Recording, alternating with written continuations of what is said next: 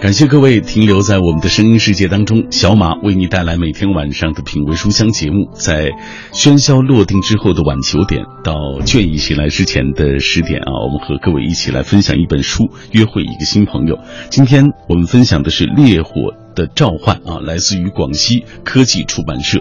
马上我们请出今晚的这位做客嘉宾，就是这本书的编辑黄圆圆。圆圆你好，你好，小马哥好，大家好。嗯，我们今天为大家介绍这本来自于弗朗西斯卡海格的作品啊。呃，这本书据说在国外刚一出版就被买走了，据说电影版权。嗯啊，很多人把它和《饥饿游戏》啊、《移动迷宫》啊等等相比较，给大家介绍一下。呃，它在国外所引发的这个热潮。嗯，呃，实际上早在二零一四年这本书还没有正式出版之前，啊，他的书讯就已经在北美的这个书展上，呃，引发了轰动。嗯，就是说，呃，我觉得首先他的这个热潮还是于来来自于近年来都比较受大家关注和喜爱的这一类的作品，就像您刚才也提到的《饥饿游戏》《分歧者》《移动迷宫》这一类的电影，他们都是属于啊科幻类的，然后反乌托邦题材的这样的呃作品，而且他们的主人公基本上都是以青少年的设定为主，所以说尤其受到年轻的观众朋友们、读者朋友们的喜爱。那这一本书的设定呢，也基本上是这样。所以当时呢，在啊书展上，这个书讯一出来的时候，就立刻获得了很多人的关注。那么这本书呢，它是一部三部曲小说啊，是科幻加奇奇幻的这么一个题材。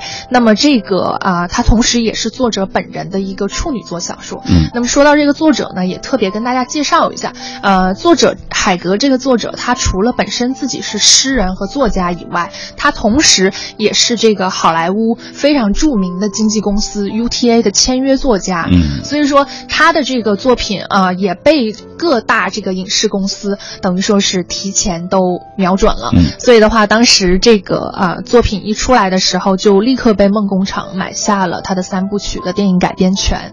所以这么一来，就又获得了很多人的关注。嗯呃，一直到这部小说呃今年正式这个中文咱们的中文版正式出版，所以也立刻受到了大家的关注。嗯嗯，而且在全世界引发了阅读热潮。对对对因为有很多国家都买去了版权啊，对翻译成他们本国的语言。嗯这一次啊，我们这个广西科学技术出版社为大家带来它的中文简体版啊。嗯呃，这样我们接下来透过一个短片，我们了解一下这方面的情况。好。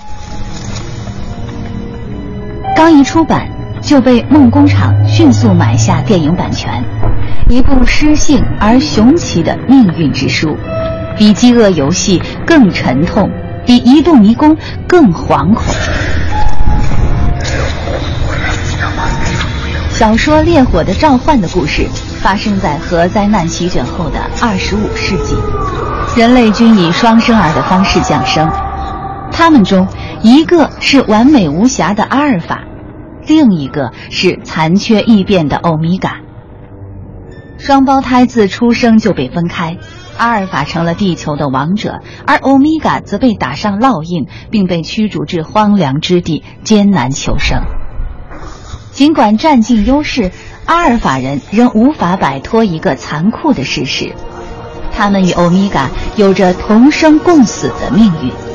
只要其中一个死亡，另一个也会立刻死去。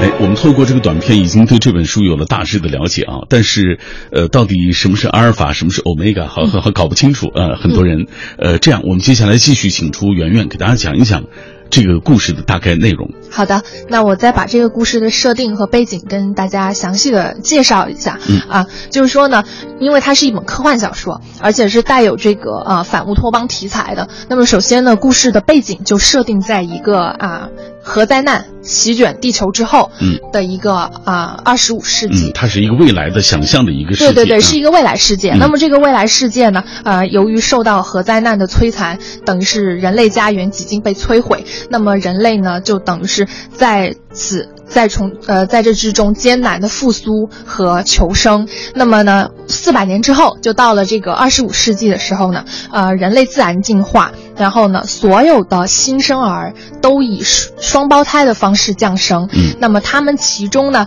一个是完美无缺的欧米呃阿尔法，就等于是这个小孩生下来，其中有一个是完好的。嗯，另外一个呢，就是天生带有残障，比如说这里有缺陷，或者是带有残疾的欧米伽。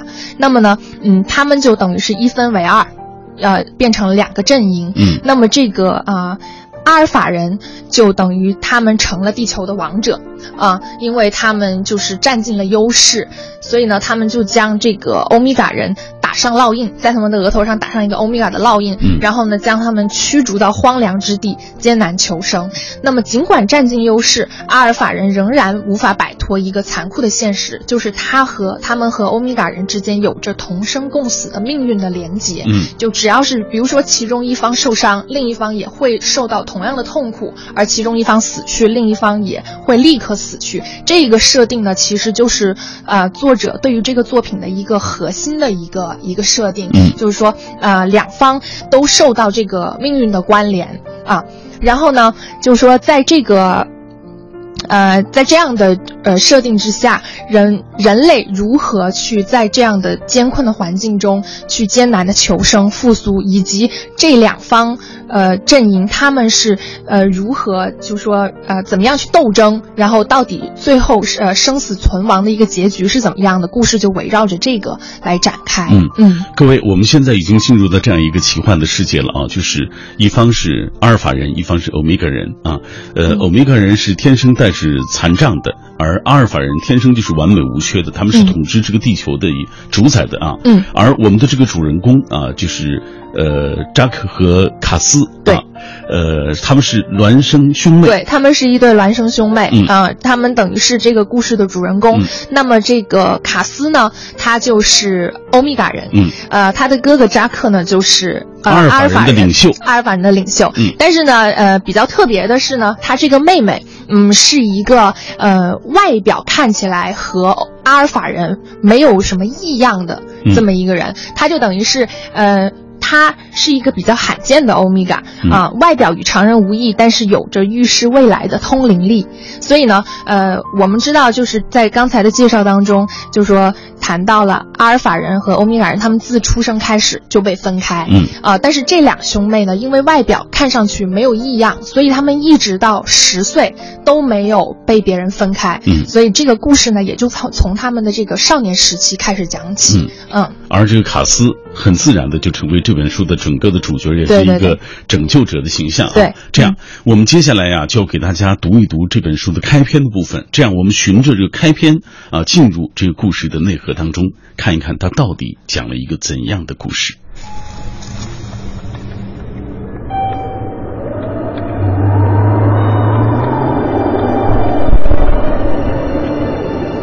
我一直以为他们会在夜里来抓我，而事实上。当六个男人骑着马出现在平原上时，正是白天最热的时候。此时正是农作物收获的季节，定居地的人们都早出晚归，日夜劳作。对这块欧米伽人获准居住的贫瘠土地来说，好收成几乎是很难出现的。上一季的暴雨将深埋地下还没发芽的种子冲得七零八落，结果根菜长得都很小。或者干脆什么都没有长，有一整块地的马铃薯都往下长了，躲在肮脏的地表之下五英尺深处，瘦小干枯。我们最终还是把它们刨了出来。有个男孩在挖马铃薯的时候淹死了，水坑虽然只有几码深，但土墙塌了，因此他再也没能爬起来。我想过离开这个鬼地方。但所有的山谷都被雨水灌满了，而且在这样一个人人忍饥挨饿的季节，没有地方会欢迎陌生人的。没办法，我只能留下来，熬过这悲惨的一年。人们在议论大旱灾时期的故事，当时庄稼连续三年欠收。虽然当时我还是一个小孩子。我仍然记得饿死的牛群铺尸在尘土飞扬的田野里，瘦骨嶙峋。但那是十几年前的事儿。这一次，不会像大旱灾时期那么糟糕吧？我们如此相互安慰着，仿佛这样说多了就会成真一样。接下来的春天，我们细心呵护着地里的麦苗，早熟作物长得都很壮。那年，我们从地里挖出来的又长又粗的胡萝卜，给半大孩子们带来了不少欢乐。从我自己那块小小的地里，我收获了满满一袋大蒜，我把它抱到集市上去，像抱着自己的孩子一样。整个春天，我看着公共地里的小麦长得又高又壮，在我的小屋后面，一片薰衣草整天被蜜蜂环绕着。而在屋子里，食物堆满了架子。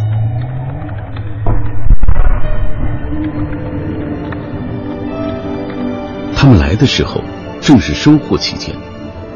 我一开始就感觉到了。老实说，我有不祥的预感，已经有好几个月了。但现在我能清晰的感觉到，突然警醒起来。那种感觉，我没法向任何人解释清楚。除非他也是个先知。如果非要描述的话，就像感到某些东西在发生变化，比如云层掠过太阳，或者风突然改变方向。我站直身子，手里握着镰刀，往南望去。当呼喊声从定居地的另一端远远传来的时候，我已经在逃跑了。随着叫喊声越来越大，六个骑马的男人疾驰而来。当他们进入人们的视野时，其他人也开始四散奔跑。阿尔法人袭击欧米伽人的定居地，强抢财物的事情并不少见。不过，我知道他们为何而来，我也清楚现在逃跑已经没有什么意义了。妈妈警告过我，但当我注意到时，六个月已经过去了，一切都太晚了。虽然我已经穿过围栏。冲到了布满原石的定居地边缘，我心里很清楚，他们还是会追上我的。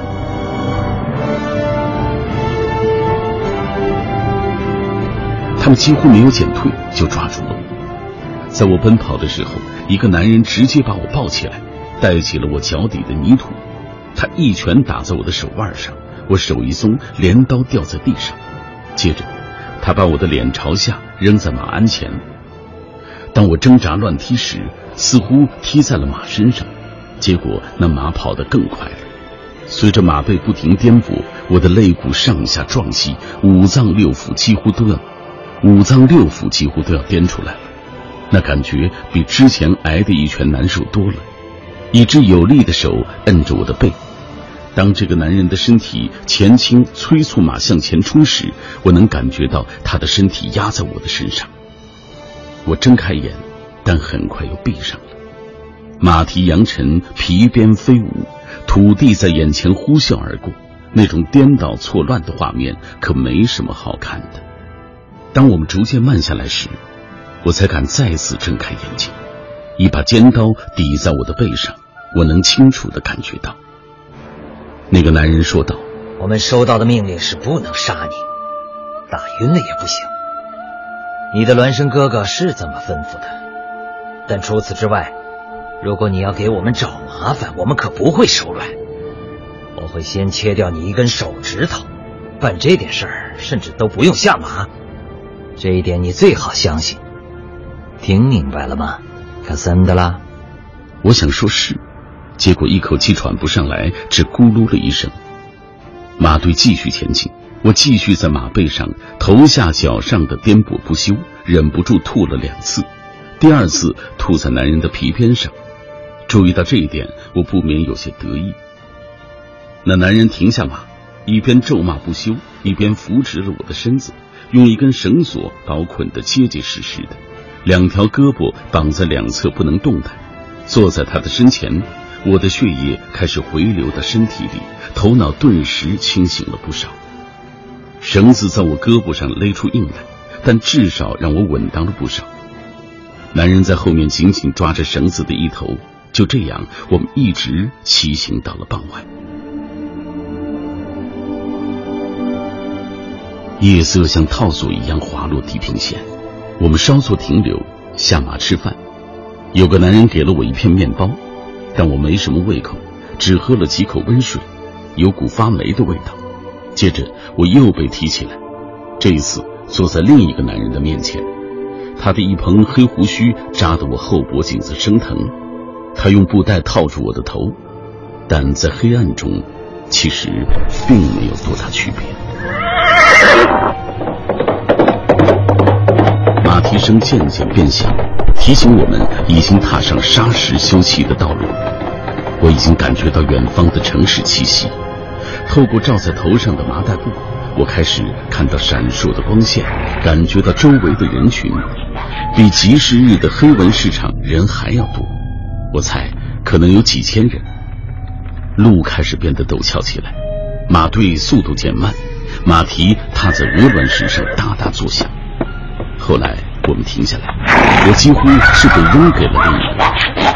他拖着我磕磕绊绊地走了几分钟，不时地停下来开门。每一次我们继续往前走时，都听到门在身后关闭上锁的声音。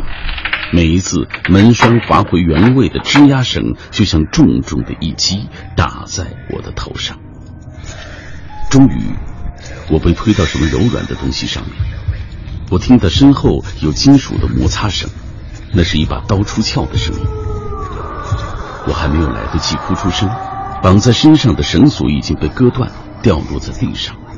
一双手在我脖子上摸索着，接着麻袋被人从我头顶上扯下来，粗糙的麻布擦伤了我的鼻子。我发现自己在一张低矮的床上，那房间非常小，一间没有窗户的牢房。帮我松绑的那个男人走了出去，回身把金属门锁上。我瘫在床上。品尝着嘴里泥巴和呕吐味混合的味道，终于忍不住的哭出声来。一半为我自己，另一半是为了孪生哥哥。他怎么变成了这个样子？透过这个短片，我们听到的就是这本书的开篇部分啊。我们听到的主人公卡斯被他的哥哥派的人抓走了。啊，呃，我们中国人有一句话说“本是同根生，相煎何太急”。啊，这个扎克为什么要抓自己的妹妹？嗯，来，圆圆给大家讲一讲。嗯，刚才我们在介绍当中也说到了，就是这个这本书是关于欧米伽人和阿尔法人他们之间的一个斗争生存的一个故事。嗯，那么这个啊，这个书里面的主人公卡斯和他的。哥哥扎克是分别代表了两派啊，这个扎克呢，他是这个阿尔法阵营的领导者，然后呢，卡斯是这个欧米伽人。那么，这个刚才我们也说到了，这个卡斯是一个罕见的欧米伽，嗯，他呢表面上呢和常人无异，但是呢天生具有着预示未来的通灵力。其实他身上所带的这个通灵力对阿尔法人来说是一个威胁，嗯啊，因为他通过他的念力，他能够。看到很多的幻象，那么这个幻象呢是具有具有很多的这种预预示性的，那么它有可能会预示到未来啊阿尔法人的生存状况是什么样的，然后欧米伽人会不会有翻身的机会？那么呃他的哥哥扎克就觉得自己的妹妹是一个威胁。呃，所以呢，他成为了阿尔法的领导者以后呢，就下令派人抓捕了自己的妹妹。嗯嗯，好，呃，今天在节目进行的过程当中，我们也有互动话题，请各位来参与。就是说到这一类的作品，比如说像是，呃，我们刚才提到《饥饿游戏》《移动迷宫》还有《分歧者》等等这一类的作品啊，嗯，大家是读过他的小说，还是看过有关于电影版？因为这一类的基本上都被拍成电影啊。对，呃，还有，呃，你有怎样的一些阅读或者观影的感受啊？大家都可以通过微信、微博来说一说。来，我们看一看。我是纳斯佳，她是一位母亲啊，呃，同时她也是作为孪生姐妹当中的一个啊。嗯。呃，你看，她说她的孩子就特别喜欢像《移动迷宫》、像《饥饿游戏》、《分歧者》这一类作品，而且是，她说她孩子是读原文，她读中文。啊，那他孩子的英文水平很好。啊，孩子的英文水平很好啊。她说这样的一一类作品特别打动年轻人。对，没错。就是因为。他们的主人公也都是一些年轻人。对这一类作品的呢，呃，它都有一些相似的设定，比如说它的主人公都来自于都是青少年，嗯，然后呢，基本上都是属于系列小说。那么系列小说其实是很能够吸引读者的，因为它埋有很多的悬念啊。那么再一个呢，就是说它是这个科幻加奇幻的题材，嗯，那么大多数的读者或者说观众，他们对于这种架空世界的设定啊，这个对于他们来说也是很有吸引力的，嗯啊，因为建构了一个完全虚构的世界，没错啊。然后呢，还有一点呢，就是说，啊，它同时这类题材都是有一个反乌托邦的这么一个寓意在里边，嗯、就是年轻人的那种狂放不羁的，他们可能就更关注这样的对对对，都具有一些反抗精神，嗯啊，应该这么说。好，嗯、呃，马上要进入广告时段了，广告之后我们继续请出圆圆来继续为大家介绍今天的这本书《烈火的召唤》。感谢各位继续停留在我们的声音世界当中，品味书香，每天晚上带来一本新书，认识一个新朋友。今天我们为大家推荐的这本书来自于弗朗西斯卡·海格的作品，叫做《烈火的召唤》。这本书现在是风靡欧美啊，据说被称为比《饥饿游戏》更沉痛，比《移动迷宫》要更惶恐。小说的故事，刚刚我们的今晚嘉宾黄圆圆已经为大家介绍了，发生在核灾难席卷之后的二十五世纪，人。人类均以双生儿的方式降生，一个是完美无瑕的阿尔法，另一个是残缺异变的欧米伽。双胞胎自出生就被分开了，只要其中一个死亡，另一个也会立刻死去。而卡斯和他的孪生哥哥扎克就是这样的人。卡斯是欧米伽人，他的哥哥阿尔法，他的哥哥扎克却是阿尔法人的领袖。他们到底会发生哪些故事？稍后我们继续请出圆圆来为大家继续做介绍。今天我们在节目进行的过程当中讨论的就是这种末日科幻题材的作品啊，像《饥饿游戏》、像《移动迷宫》、包括《分歧者》等等这一类啊，是近些年来风靡欧美文坛的这种。科幻小说不仅引发阅读热潮，而且改编成电影大获成功。呃，来看看大家怎么说吧。圆圆，好，你看七一长歌说了，说来正是因为《饥饿游戏》与《鱼动迷宫》系列流行小说欧美大卖，改编成电影才是顺理成章的。总的来说，啊，他们的共同点和《分析者》一样，同属于商业类型小说，青春、动作、末日科幻、悬疑等等商业类型元素都有，再加上这个反乌托邦的这个内核，对现呃，社会现实的种种思考和隐喻，使得小说，呃，不是那么肤浅啊，而且种种阴谋论啊，这个氛围的设定，再加上环环相扣、游戏闯关这种情节的推进，主要人物的命运多舛、峰回路转，在战斗当中逐渐成长，重新认识自我，符合都市青年追求刺激与休闲的这种阅读心理。电影也是同样啊，这一类作品如同武侠言情，写的多了，有的固定，有了固定的模式和套路，看得多了呢，总会似曾相识，缺乏新意。如何求新求变、深层挖掘，继续吸引读者，是需要直面的现实问题。这位读者总结的太精辟了，我觉得他是专家。啊，而且他不仅说了这这个这类作品的特点，嗯、还说了这类作品遇到的问题。对，没错。啊、嗯，我觉得他可能是。资深的书迷和影迷，啊、是每天晚上都来听我们的节目，嗯、这个水平之高就是我们的节目培养起来的。对对对，嗨，来，呃，塞北惊魂说，对于饥饿游戏这一类的流行小说啊，正统的文学批评界不以为然。不过呢，呃，觉得他们不过是快餐文化，上不了台面。然而，对于其流行大卖、拥有庞大粉丝群，是很无奈的。我也是先看电影才回头去读小说的。不得不说，其实小说要比电影蕴含的更丰富。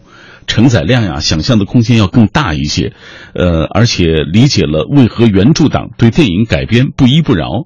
电影装当中，比如说《饥饿游戏》，呃，这个詹妮斯、詹妮弗·劳伦斯的这个大表姐啊，凯特尼斯，她的气质与魅力很酷，与《一九八四威字特工队》一脉相承的这个反乌托邦的主题，特别符合九零后的叛逆心理。而《死亡禁忌》层层剥茧的真相揭示，勇气、责任、热血、偶像、励志。这都吊足了胃口。然而，将小说拆成几部，尤其是第三部上下拆分上映，不得不说，电影方是太会圈钱了。所以他觉得这电影呢，没有原著小说好看。嗯、这一类主要的问题都是这样的。对，哎，目前有朋友在问，这本书是不是也拍成电影了？没错，这本书的三部曲的这个电影改编权都已经被梦工厂买下了。嗯，但是因为咱们知道它是一个系列小说，而且这个作品还正在创作当中，它还没有写完。嗯，所以说现在呢。目前电影还没有具体的拍摄消息，嗯，但是我们大家都可以期待的是，在他的这个原著小说完成之时，电影肯定会啊、随之肯定会有新的消息嗯给大家。好，呃，上半时段我们读到了我是纳斯加的留言啊，我是纳斯加，她是一个孪生姐妹当中的一个啊，嗯所以她就说常被问及有没有心灵感应，呃，我负责的回答是没有，但是一定是心灵相通的啊。她说这部作品让我很感兴趣的也是这一点，嗯比如说卡斯和他的哥哥扎克，他们有没有这种心灵的感应啊，或者是等等种种的感受？对，呃，基于作者对这个人物的设定，这双胞胎之间的感受，我觉得是可以说是牵一发而动全身。嗯因为他们本身之间是同生共死的一个。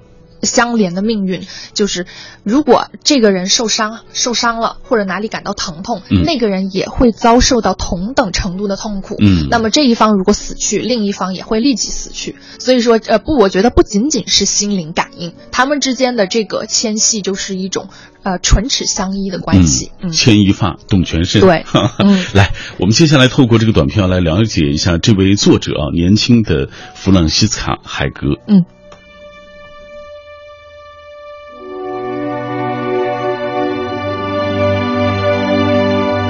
作者弗朗西斯卡·海格，作家、诗人，墨尔本大学博士毕业，主要研究领域是灾难文学，现任英国切斯特大学高级讲师，好莱坞知名经纪公司 UTA 签约作家。他曾在澳大利亚与英国的文学刊物上发表多篇诗作，并于2006年出版首部个人诗集《生命之水》，2010年获英国霍桑登奖学金。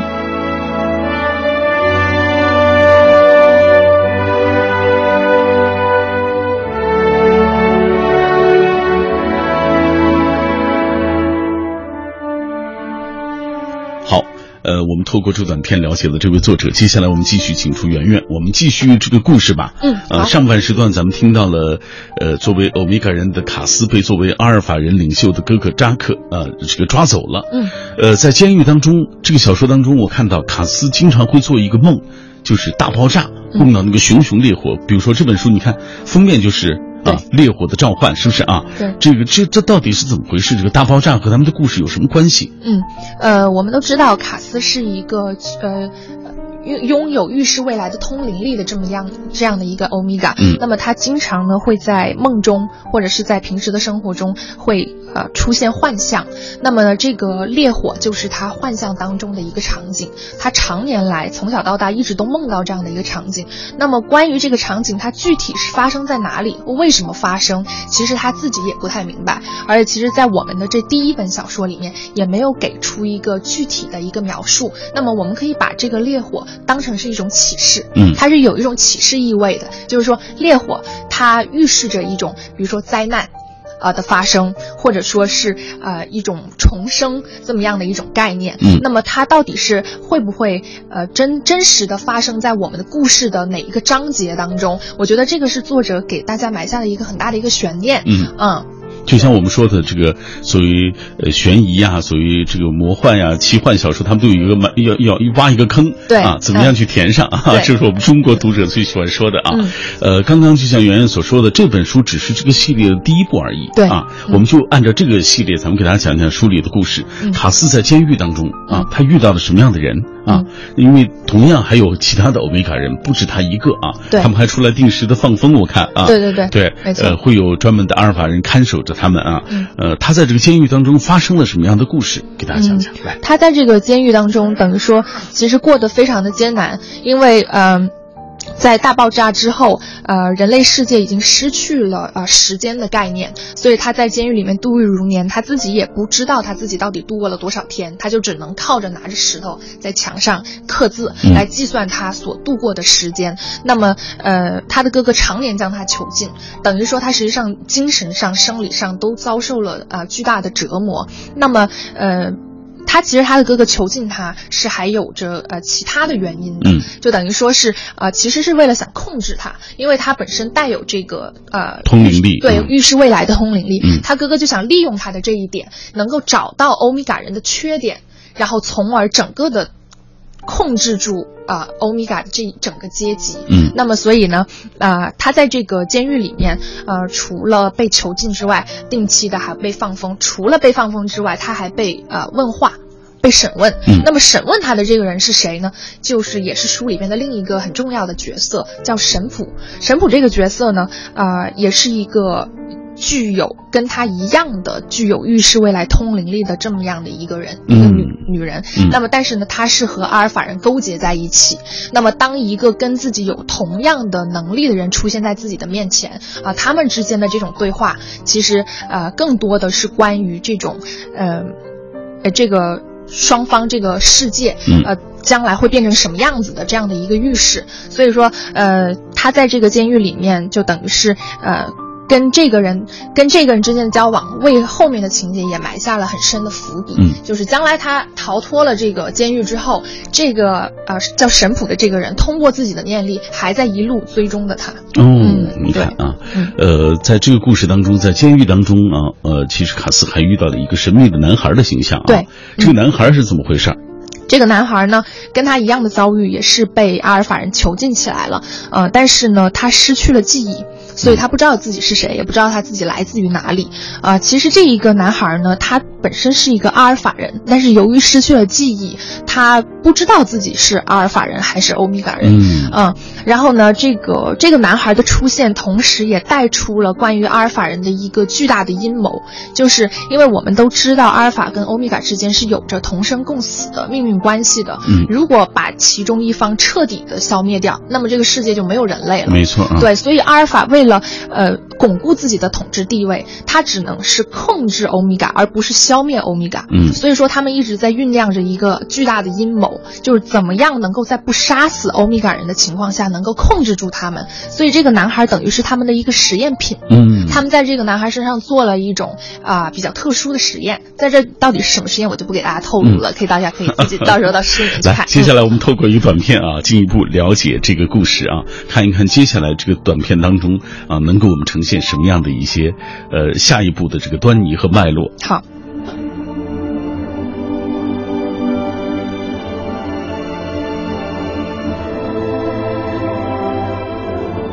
小说《烈火的召唤》的主人公卡斯是一个罕见的欧米伽，他的外表与常人无异，却拥有预示未来的通灵力。他的孪生哥哥扎克在成为阿尔法的领袖之后，下令抓捕并囚禁了自己的妹妹。卡斯成功脱身，同时救出了另一个身份神秘的男孩。受到幻象的指引，他们来到了传说中欧米伽人的庇护之所——自由岛。而这一切却彻底打破了小岛的平静。阿尔法人掀起的血雨腥风就要摧毁一切。为了彻底扭转局势，卡斯和同伴们决心回到最危险的起点一探究竟。但令他始料未及的却是，自己的勇气与选择，却是另一场痛失所爱的开始。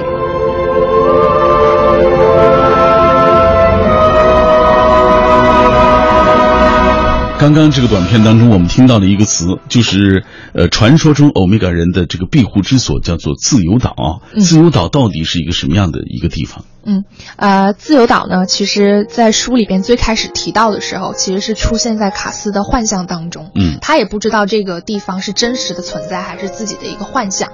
那么在呃，他从这个哥哥的监狱逃脱以后，他就顺着自己的幻象的指引，一路在追寻这个自由岛。嗯，那么呢，呃，通抱歉，嗯。呃，圆圆，嗯。咱们得给大家呃就是接着刚才说一点，就他怎么逃出这个监狱，然后怎么想要要去找这个幻象的当中的自由岛的。其实他这个就是因为在监狱待的时间长了，他对很多东西也有了自己的一些观察，嗯。所以他就设了一个小计谋，嗯。在一次出去放风的时候啊，就是通过他跟他哥哥之间的的一个一次见面，一次短暂的见面，然后他就设了一个小计谋，嗯。他把他的哥哥锁在那门里边，然后呢，他偷到了钥匙，然后呢就顺着这个啊、监狱的这个通道，然后就往外逃，嗯然后呢，但是他一开始并没有逃出去啊，他就误打误撞，就等于是碰到了那个男孩，嗯啊，然后他就顺势把那个男孩给救了，就跟着他两个人一起就逃出来了，没错，这样，哎，嗯，对，这个我们给大家补充这一点啊。啊我们继续说这个自由岛啊，嗯呃，自由岛它是受到这个幻象的这种指引，指引对要去这个自由岛怎么去，然后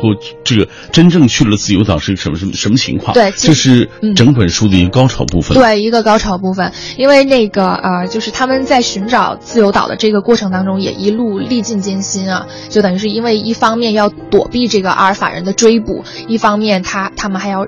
艰难的求生，因为在长期的被困在这个监狱里边，其实对外界的讯息是一无所知的，所以一路就是跌跌撞撞。然后呢，呃，但是呢，最终还是找到了这个自由岛。啊，这个自由岛是真实存在的，它是存在于海的另一端，啊，就等于是呢，可能因为有这个海上屏障的一种庇护，所以呢。阿尔法人一直没有找到这个自由岛，那么实际上呢，在这个自由岛上面呢，生存的都是欧米伽人，嗯，就等于是这个是他们的一个庇护所。嗯，所以的话呢，他们来到了这个岛上，其实是为了寻求一种庇护，也为了寻找一个新希望。嗯，因为这些欧米伽人在这个岛上能够过着很安定的生活。这就等于是欧米伽人的一个桃花源。对对对，世外桃源。没错。嗯啊，那么呢，但是没想到他们的到来却打破了小岛的平静。嗯啊，因为呢，卡斯他的特殊的身份，其实呢是呃，是得就是引起了这个呃。自由岛人的这个领袖的注意，嗯，从他一上岛，这个自由岛上的人都注意到了他，啊，然后呢，大家呃，这个自由岛其实是有自己的一个啊。应应该说是有自己一个统治的一个一个群一个一个群体的啊，他们那里边的这些领导人都觉得这个卡斯的到来是一个威胁，嗯啊，因因为因为为什么？因为他们这个地方一直以来都没有被外人所找到，可是卡斯却凭着幻象找到了这个地方，说明什么？说明可能除了卡斯，还有别的人也会注意到这个地方，那等于对他们这个这些人的生存来说是一个重大的威胁。果然之后，这个。对，阿尔法人也追赶到这里，对，没错，这个血雨腥风吧，对这里要进行一番啊，嗯，对，啊，没错，给大家继续呃介绍一下这方面情况。其实自由岛并没有真正的带给他们自由，他们在自由岛上。呃，经历的这一切其实是整个这这部小说的一个呃第一个高潮。对对对，嗯，没错。因为刚才我们也提到了，他在监狱里面还认识了另外一个叫神普的女人，那个女人跟他一样是具有同样的这种通灵力的，所以他可以追踪他的行踪。对，而且这个女人的能力比他更强大，她能够更好的控制自己的这种超能力。所以的话，呃，在这个卡斯一路逃亡到自由岛的过程当中，其实这个神普一直在注视着他，然后根据他的这个路线，其实就。就找到了自由岛的所在位置，嗯，所以等于说，其实是卡斯的到来给了阿尔法人线索，让阿尔法人找到了自由岛这个地方，嗯啊，所以呢，那找到以后，阿尔法人就立刻这个率领着队伍要攻打自由岛。那么在这个时候，这个自由岛的领导人就当机立断，要把岛上的居民都要撤出小岛，把他们送到另外一个避难所去啊。然后呢，嗯。就终于把这个老人和小孩送走了，但是这些士兵要留留下来守卫。然后呢，呃，这不可避免的，阿尔法人和欧米伽人之间要。会有一场上，会有一场战争。嗯，对。好，来品味书香。我们今天为大家介绍的这本书是弗兰西斯卡·海格的风靡欧美的一部作品，叫做《烈火的召唤》。今天我们介绍的是这个这部书的这套书的第一部啊。嗯。呃，只是它的第一本啊。我们已经透过圆圆的介绍，已经对这个世界充满了一种向往啊。嗯。其实文字提供给大家的这个想象空间更大。对，没错。所以接下来我们继续透过这个短片来了解这本书。挣脱即毁灭，你我之间的命运就是同生共死。面对亲密的仇敌，如何割舍掉令人痛心的牵系？到底要怎样才能冲破致命的桎梏？这世界与你至美，与我至苦。本是同根生，奈何却相煎？《烈火的召唤》是海格的奇幻小说处女作，以一对双胞胎之间的致命关联为主线，讲述了同生共死命运下的敌对阵营，试图重建末日后的世界以及为自由而斗争的故事。作者以高度丰满的叙事架构和诗意的语言，构建了一个黑暗与希望交织的世界。引领读者跟随着勇敢的主人公一路冒险，破除桎梏，拯救他们的所爱。作品充满了迷人的复杂性，情节变幻莫测，隐秘而深刻的故事氛围贯穿始终，十分引人入胜。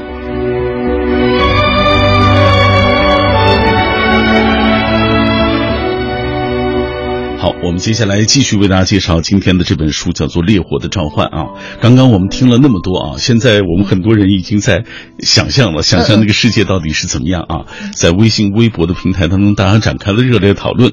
呃，有人就说了，现在这个好像这阿尔法人，你刚才介绍了，已经和呃所谓自由岛上的欧米伽人，他们已经这些士兵要要展开斗争啊。这个卡斯和同伴到底？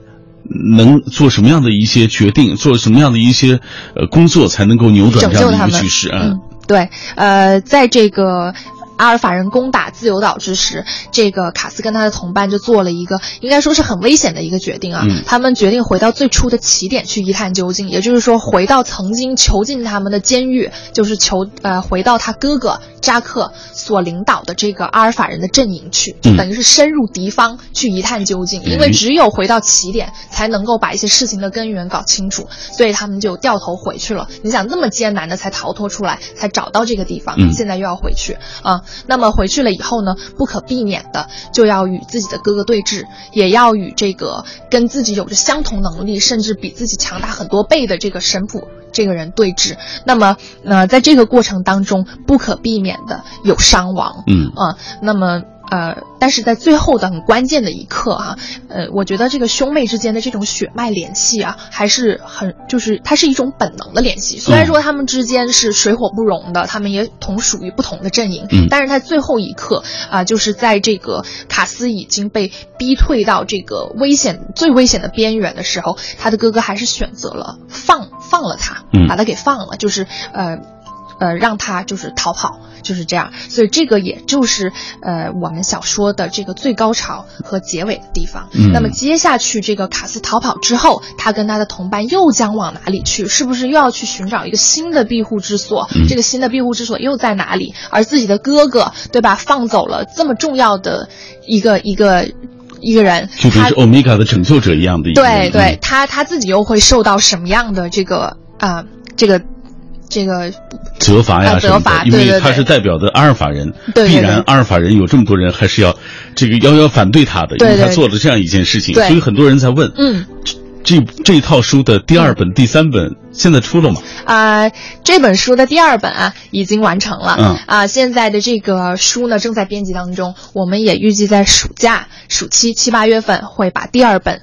那个推出来，那么在第三本呢，也在作者的写作当中，预计明年啊，应该也会陆续的出吧。嗯，也就第一时间我们会拿到对简体中文版本的这个版权。对对对，好，品味书香，我们今天为大家介绍的这本书来自于弗朗西斯卡·海格的最新的作品，叫做《烈火的召唤》啊。呃，这一个系列也是弗朗西斯卡目前这个也是他最重要的作品了啊。对，呃，事实上也是他他这个。